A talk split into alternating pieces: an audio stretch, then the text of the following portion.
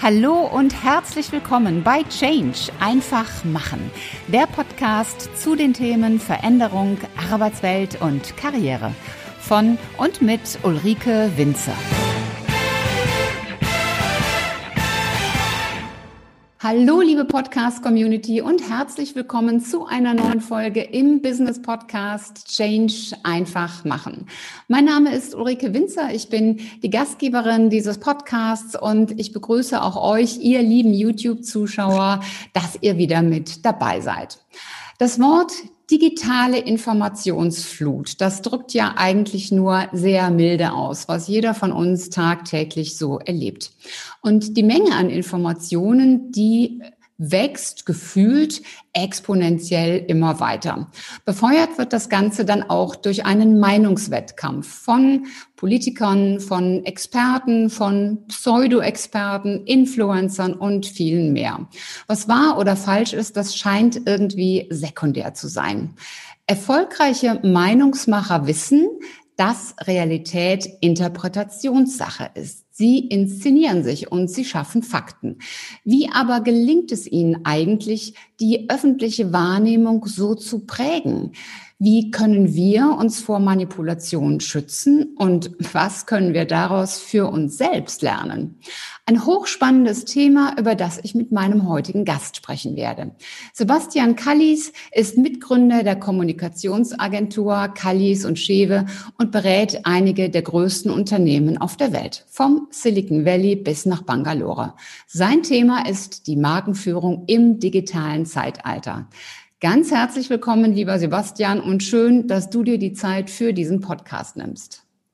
Hallo Ulrike, vielen Dank für die Einladung. Ich bin sehr gespannt. Sehr gerne. Sebastian, ich steige auch direkt mit einem der Themen ein, die ja gerade aktuell täglich durch die Presse gehen und die uns ja auch eigentlich seit vier Jahren schon beschäftigen. Im Moment ist es die Präsidentschaftswahl in den USA. Sie liegt hinter uns und eigentlich muss man sagen, dass sie hinter uns liegt, denn der noch amtierende Präsident Donald Trump hat ja angekündigt, dass er gerichtliche Schritte einlegen wird, weil er Wahlbetrug unterstellt. Fake News und alternative Fakten, das sind ja so Begriffe, die erst in seiner Amtszeit ja zum Leben geboren worden sind. Er hat ein Impeachment-Verfahren überstanden. Er kam mit seinen Lügen durch. Was macht seine Kommunikation eigentlich so speziell, dass ihm das gelingen konnte? Also er weiß, wir haben eine Wirklichkeit, instinktiv weiß er das. Wir haben eine Wirklichkeit erster Ordnung, die nennen wir jetzt mal das Wahlergebnis. So, mhm. es gibt eine Auszählung, erste Ordnung, es gibt Ergebnisse, ähm, die ermittelt worden sind und die jetzt bekannt gegeben worden sind, mehr oder weniger jetzt bekannt gegeben worden sind. Und es gibt die Wirklichkeit zweiter Ordnung, das ist die Deutung dieses Geschehens.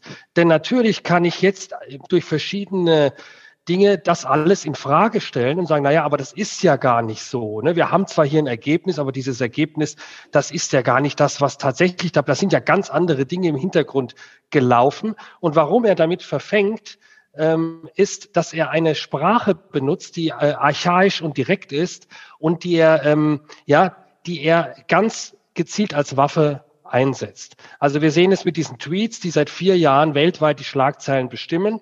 Die bestimmen deshalb die Schlagzeilen schon bevor er Präsident geworden ist, also wo er noch eine normale Celebrity war, bestimmen die, weil sie sehr direkt sind, aggressiv, offensiv äh, und unverschämt. Und wir sind gar nicht mehr gewohnt, dass jemand überhaupt so auftritt. Es verstößt gegen Konventionen und alles, was gegen Konventionen verstößt, wird von den Medien aufgenommen und wird in dieser Erregungsgesellschaft, in der wir sind, weiter befeuert. Und da muss man sich die Frage stellen, die interessant ist, richtig groß geworden ist er ja deshalb, weil er diese Sprache äh, manipulativ so einsetzt, weil er genau weiß, die klassischen Medien, Fernsehsender, Zeitungen, Zeitschriften werden darauf aufspringen und werden sagen, schau mal, wie unverschämt er ist. Also ich lese seit einer Woche wieder auf den Titelseiten Donald Trump, dabei ist er der Wahlverlierer. Ja. Ist ja, er ist ja ein gänzlich anderer Typ als Barack Obama. Barack Obama so der, der smarte, gebildete, auch die Frau an seiner Seite wirklich auf Augenhöhe ähm, hat, spricht er da eine ganz andere Zielgruppe in Amerika an, die vielleicht auch deutlich größer ist als die klassische Wählerschaft? Also man muss sagen, äh, Barack Obama war sehr eloquent, hat aber gesprochen wie ein Akademiker und sich auch an Akademiker gerichtet. Deswegen ist er natürlich auch in, sagen wir, in liberalen Kreisen, akademischen Kreisen als der bessere Präsident, als der nähere Präsident, als der normale Präsident in der Wahrnehmung, während Donald Trump direkt einfach spricht auf dem Stile eines Zweit-, Dritt-, sodass tatsächlich diese Botschaften, die er aussendet, ähm, einfach verständlich sind. Ich muss nicht viel drüber nachdenken. Und er, er, er schafft es auch, seine Gegner mit äh, Begrifflichkeiten zu branden, die man ganz schwer wieder aus dem Kopf bekommt. Sleepy Joe, ja, für, für Joe Biden. Crooked Hillary. Das sind Dinge, selbst wenn wir es ablehnen, diese Äußerung, verfangen diese Formen, diese Worte. Man kann sich gar nicht mehr äh, umorientieren. Wenn der Kopf einmal dieses Bild vor sich sieht, Sleepy Joe, ist es sehr schwer, dagegen rational wieder anzugehen. Und das ist der Unterschied. Also ich würde sagen, äh, Barack Obama mehr an den Kopf, an den Verstand gerichtet und äh, äh, Trump eher an die Urinstinkte, an die, an die Gefühle. Ja? Und leider hauptsächlich an negative Gefühle wie Wut, äh, Aggression. Mhm es wurde ja viel spekuliert, dass die erste Wahl zu ihm, also dass er das erste Mal Präsident wurde, dass das ja nur eine Art Versehen der Amerikaner war, ein Ausrutscher und dass Biden jetzt in jedem Falle überwältigend gewinnen würde. Und man sieht ja jetzt gerade, dass das nicht so der Fall ist, dass Trump also kein Ausrutscher war. Und wenn man sieht, wie er jetzt reagiert, diesen Sieg nicht anzuerkennen und zu sagen, äh, nein, das hat alles mit Betrug zu tun, das ist ja eigentlich logisch, wenn man so sein Verhalten aus der Vergangenheit betrachtet. Oder wie siehst du das? Ja, überrascht mich nicht. Äh, das ist das, was angekündigt war. Er bedient seine Kernzielgruppe ganz massiv. Diese Kernzielgruppe wird es auch gut finden. Ich habe schon damals auch äh, hier im Bekanntenkreis gesagt, als er aus diesem Krankenhaus zurückkam mit Corona und das Ganze inszeniert wurde mit Flugzeug, er steigt aus, salutiert, er steht vor dem Weißen Haus, ähm, er inszeniert sich als, als Held, dass das bei der Zielgruppe sehr, sehr gut ankommen wird, dass sie das feiern, weil, weil wir, glaube ich, auch mit einer sehr europäischen Brille auf dieses ganze Thema schauen. Ja, auch mit einer intellektuellen äh, Brille, Akademikerbrille und sagen, was passiert da drüben seit vier Jahren? Wir können das nicht verstehen. Ähm, mhm. Die Frage ist, äh, also können, können wir das nachvollziehen? Wir sind, wir wohnen wo ganz anders, wir sind kulturell anders geprägt. Und ich hüte mich auch da Wertungen treffen zu wollen, denn es sind ja auch 70 Millionen Menschen, die ihn aus gewissen persönlichen Gründen, warum auch immer, gewählt haben. Ähm, und wir sehen auch ausschließlich die Lautstärke. Wir sehen nur das Geschrei. Nur das kommt hier drüben an. Damit treibt er auch die klassischen Medien vor sich her, setzt permanent seine Agenda. Man muss sich nur vorstellen, wir haben ja eine völlig absurde Behauptung mit einem Wahlbetrug, über die seit über einer Woche gesprochen wird. Ja, mhm. also es wird über eine Fantasie gesprochen, die derzeit Stand jetzt keinerlei Grundlage hat. Ähm, und er schafft es damit, die Agenda zu setzen. Und in seiner Zielgruppe wird das weiter verfangen. Und ich bin überzeugt, selbst wenn er jetzt das, ich gehe jetzt mal davon, schwer davon aus, er wird das Weiße Haus jetzt verlassen, äh, aber er wird uns äh, nicht erspart bleiben und er wird äh, weiterhin kommunikativ an vielen Stellen seine Agenda verfolgen und das wird auch verfangen. Hm, vielleicht sogar ja in vier Jahren nochmals kandidieren. Du hast gerade das Wort Medien erwähnt. Welche Rolle spielen denn die Medien in diesem Kommunikationskontext? Wenn man vor 50 Jahren erfolgreich sein wollte medial, musste man entweder Anzeigen kaufen oder man brauchte eine sehr gute PR-Agenten, damit man über die Medien in die Öffentlichkeit kommt. Ansonsten war natürlich die eigene Chance, sich bekannt zu machen, sehr begrenzt. Mit dem mhm. Aufkommen jetzt des Netzes vor 20 Jahren, 15 Jahren, Aufkommen des Mitmach-Internets, wir kennen es noch als Web 2.0, Aufkommen der Social Media, hat sich diese immer stärker hat sich diese Entwicklung ja, beschleunigt. Wir erleben eine, eine Kommunikation in Hochgeschwindigkeit, in Hyperechtzeit, die ständig neue Themen, neues Futter baut. Eine Maschine, die sich ständig befeuert. Und äh, eine Rakete eigentlich, ja. Und wir, wir kippen den Treibstoff über die sozialen Medien in diese Rakete, die mit immer höherer Geschwindigkeit äh, sich fortbewegt. Und deswegen kommen wir in einen Erregungszustand. Also wir kennen es, die sozialen Netzwerke sind darauf ausgerichtet, uns mit Hormonen zu fluten, wenn wir News bekommen, wenn wir Meinungen sehen, die unsere Meinungen sind, die wir liken können, die wir teilen können. Dadurch kommen wir in einen Dauererregungszustand. Und die klassischen Medien greifen diese Themen auf, die schon auf Resonanz stoßen im Netz und verstärken die nochmal in die Breite. Also aus einer Nische heraus katapultieren sie quasi dann auch abstruse Meinungen in die Breite, weil sie aufregen, weil sie spannend sind, weil sie Ärger versprechen, weil sie ähm, Kommunikation versprechen. Und Kommunikation erzeugt immer Anschlusskommunikation. Mhm. Jetzt ist Trump ja nicht der einzige Mensch, der kommuniziert und ein, ein, Meinungsführer ist. Beim Thema Meinungswettkampf, Meinungshoheit, da fallen einem ja spontan eine ganze Menge weiterer Namen ein. Ich sage nur mal Elon Musk, äh, Greta Thunberg, aber auch Professor Drosten zum Thema Corona. Nehmen wir einmal Greta Thunberg. Sie ist ja eigentlich nicht jemand mit einer riesengroßen Strahlkraft, um es mal nüchtern zu formulieren. Aber sie hat ja etwas ganz Spezielles. Und wenn man da an ihren Auftritt denkt, als sie voller Zorn sagte, How dare you? Ähm, das ist ja schon bei allen irgendwo haften geblieben. Was ist das Spezielle an ihr? Also beeindruckend ist erstens, es wird immer eine Beißhemmung geben in einer Diskussion, wenn man mit Kindern zu tun hat oder Jugendlichen. So, das ist natürlich mhm. auch mal ein, eine Sache, die sie schon mitbringt. Das zweite ist, dass sie sehr stark zuspitzt. Also der, sie dramatisiert das Thema Klimawandel und bringt es damit aber auch erst wieder in den Mittelpunkt des Handelns, weil ohne diese Zuspitzung würden wir heute gar nicht darüber sprechen. Also wenn wir so in dem Mittel, ja, wir müssen mal was tun und da könnte man was tun und da könnte man was tun. Also in dieser, sagen wir, politisch korrekten äh, Welt, in der wir uns alle weitgehend im Alltag bewegen, Dort ist sie hineingestoßen mit extremen Forderungen, mit einem extremen Auftritt, mit einer sehr klaren, radikalen Sprache. Du hast es eben gesagt, how dare you? Das wird uns in Erinnerung bleiben, wie, äh, äh, ähm, wie auch äh, von Obama äh, äh, bekannte, bekannte Sätze. Ähm, und wir werden das nicht mehr vergessen, auch von Trump. Es gibt so einzelne Sätze, ähm, die werden wir nicht mehr vergessen können, weil sie so auf den Punkt sind. Und dazu gehört dieses How dare you? Und ähm, das zeigt, äh, sie, sie setzt Sprache bewusst ein, sie setzt Zuspitzung bewusst ein und, und sie weiß, dass es mit einem, ja, auch instinktiv, dass sie die Menschen nur erreicht über extreme Zuspitzung.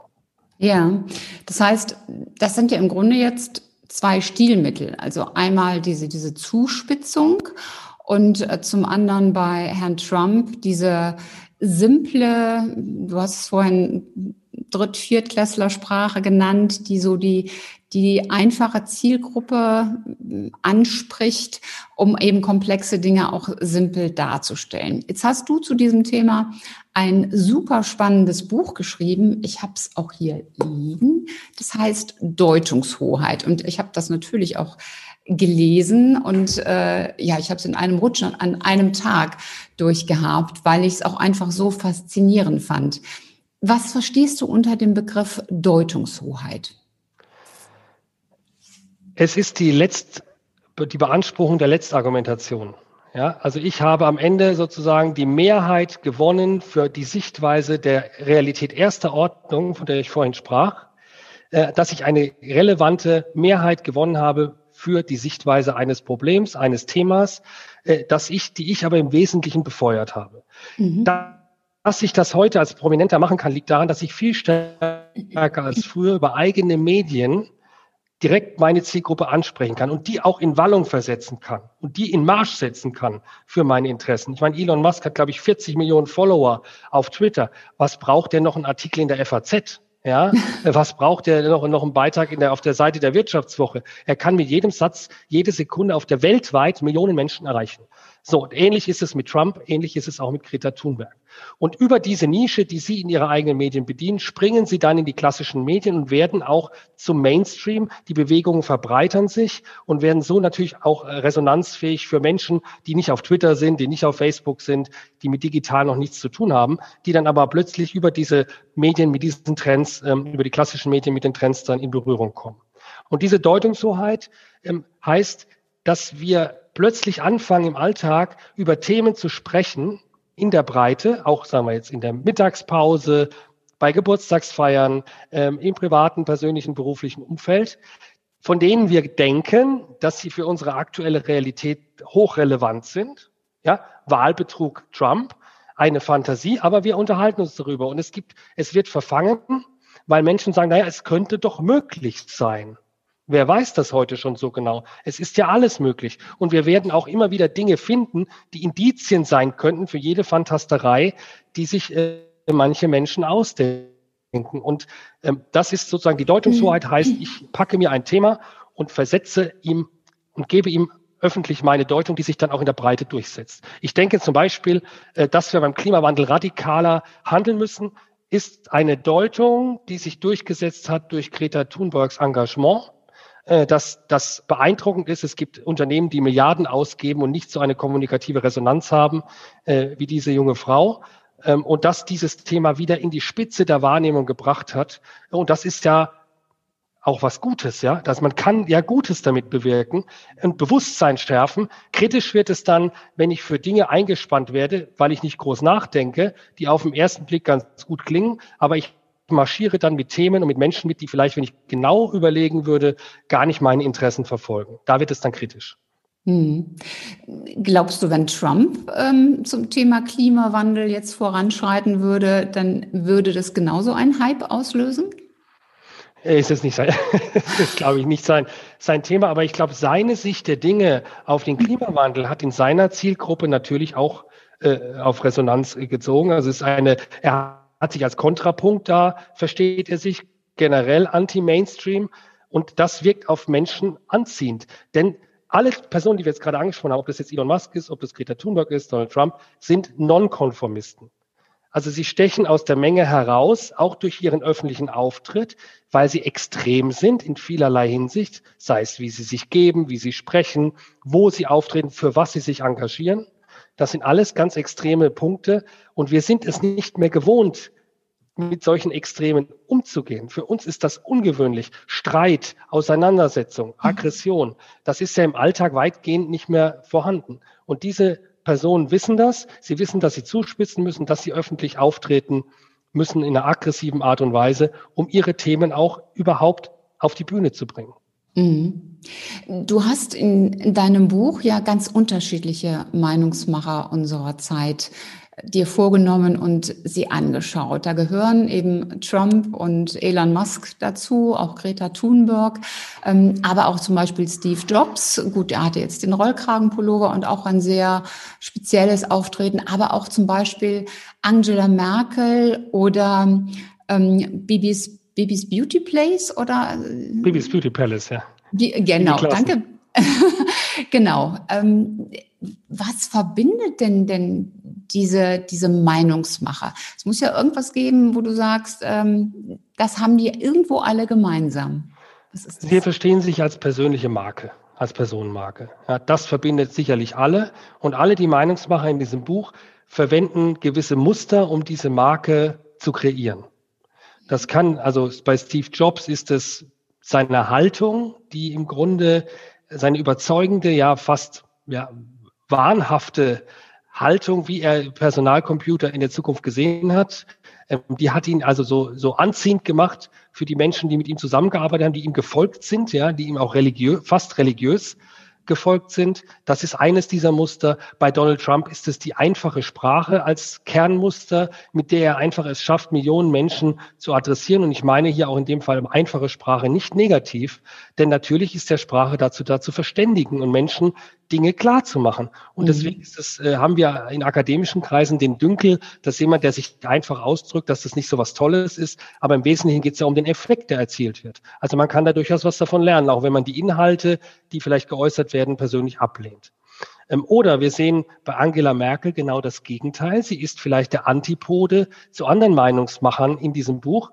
Sie, sie, sie steuert die Meinung durch Zurückhaltung. Sie zeigt Macht durch Schweigen.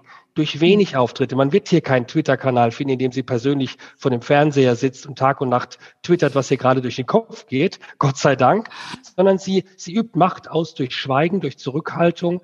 Ähm, auch das ist ein Muster. Ähnlich wie bei dem Künstler Banksy im Übrigen, der auch in dem Buch enthalten ist. Der Graffiti-Künstler, einer der wertvollsten und teuersten Künstler der Welt, von dem niemand weiß, wer er ist, der über das Muster Mysterium, Geheimnis sehr, sehr erfolgreich ist. Und wenn dieses Muster bei ihm einmal zerschlagen würde, würde sich wahrscheinlich auch diese, dieser Mythos Banksy verändern. Ja, ähm, also so sieht man diese, die begreifen sich als Marke mehr oder weniger bewusst. Ja, die Band Iron Maiden in dem, die auch in dem Buch ist, so auch als Abwechslung mal, dass wir nicht nur politische und wirtschaftliche Themen haben, begreift sich selbst als Marke, ist seit 40 Jahren mega erfolgreich, obwohl die Musikrichtung, der sie unterwegs ist, out ist. Ja, die hat keine Relevanz in der Breite. Aber die Band durch das Selbstverständnis als Marke, indem sie sich immer und immer wiederholt, als Muster der Wiederholung, äh, ist sehr erfolgreich und sieht sich eben nicht nur als Künstler oder als äh, äh, Musikergruppe, sondern einfach als Brand. Band, Brand, sagt auch Bruce ja. Dickinson. Ich bin ja Rheinländerin und äh, als ich das über Iron Maiden las, musste ich zwangsläufig äh, an meine Kölner Heimat denken. Und da sind es dann so Gruppen wie Blackfoes oder Höhner, die ja seit wirklich Brings. über 40 Jahren, genau, Brings im Geschäft sind. Und die Musik hat sich ja auch nicht wirklich verändert. Und auch, auch vom Auftritt her. Äh, ist ja wirklich der, der rote Faden zu sehen. Da ist ja, ist ja kaum ein, ein Change gegenüber dem, wie es vor 10, 20, 30 Jahren war. Ge gehört so, so ein einheitliches Auftreten auch dazu? Also Jobs hatte ja den Rollkragenpullover. Merkel hat immer diese, diese eigentlich auf gleiche Art geschnittenen Bläser, zwar in aller allen möglichen Farben und dann das berühmte Dreieck, was sie mit den Händen immer macht. Trump hat, glaube ich, immer eine rote Krawatte oder sehr häufig. Mhm. Gehört sowas Geht auch dazu? Frisur? Genau. Das Frisur?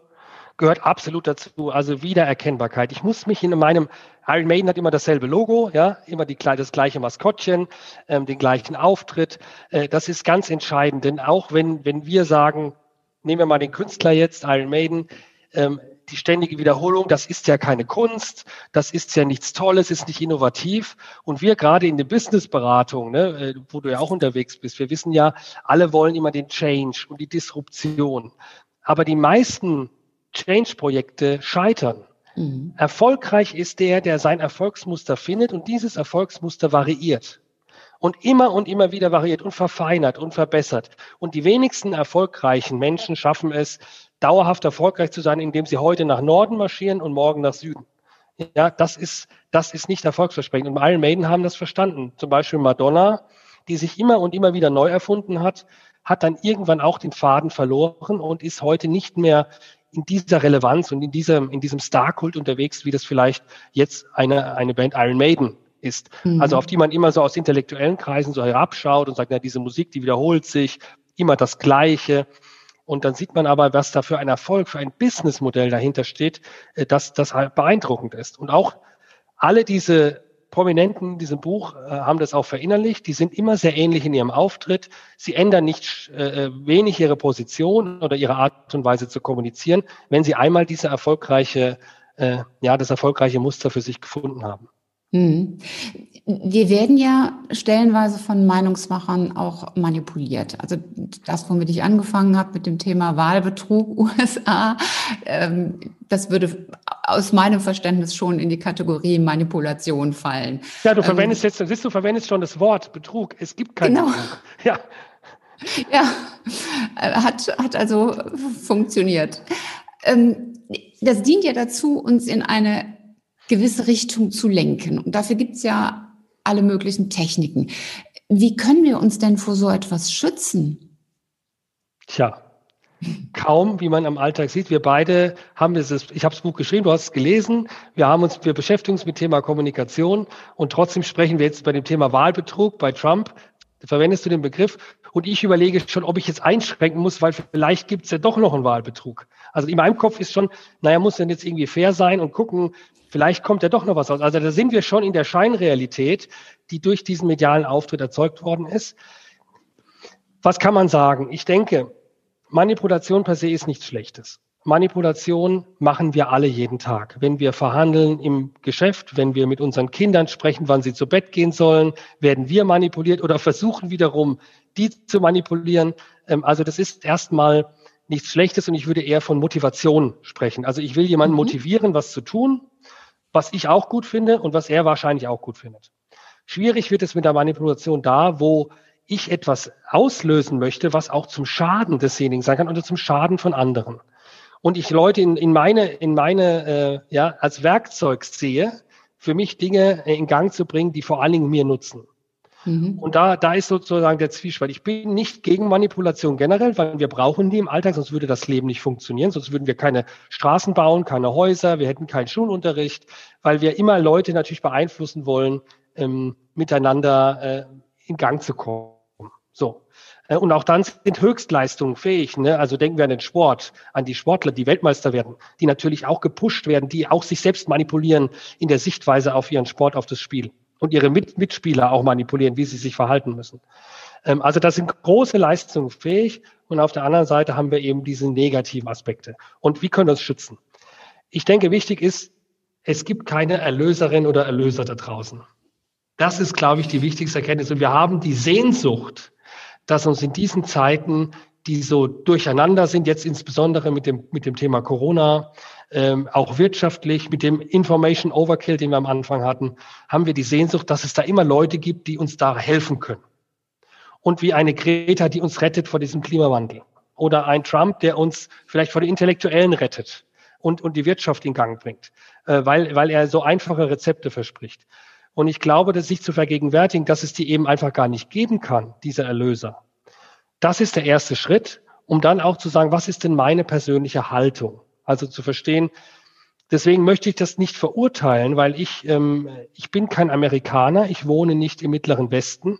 Es wird Gründe geben, warum diese Menschen so abstimmen, wie sie das tun, die mir nicht nachvollziehbar sind, ähm, aber die sind legitim, denn wir sind in einer Demokratie. Ja? Und das sich zu überlegen, wo stehe ich mit meiner Haltung und ein Meinungsführer, den ich sehe, kann ich mich damit identifizieren? Werde ich hier manipuliert oder manipuliert er mich in eine Richtung, die ich ohnehin gut finde?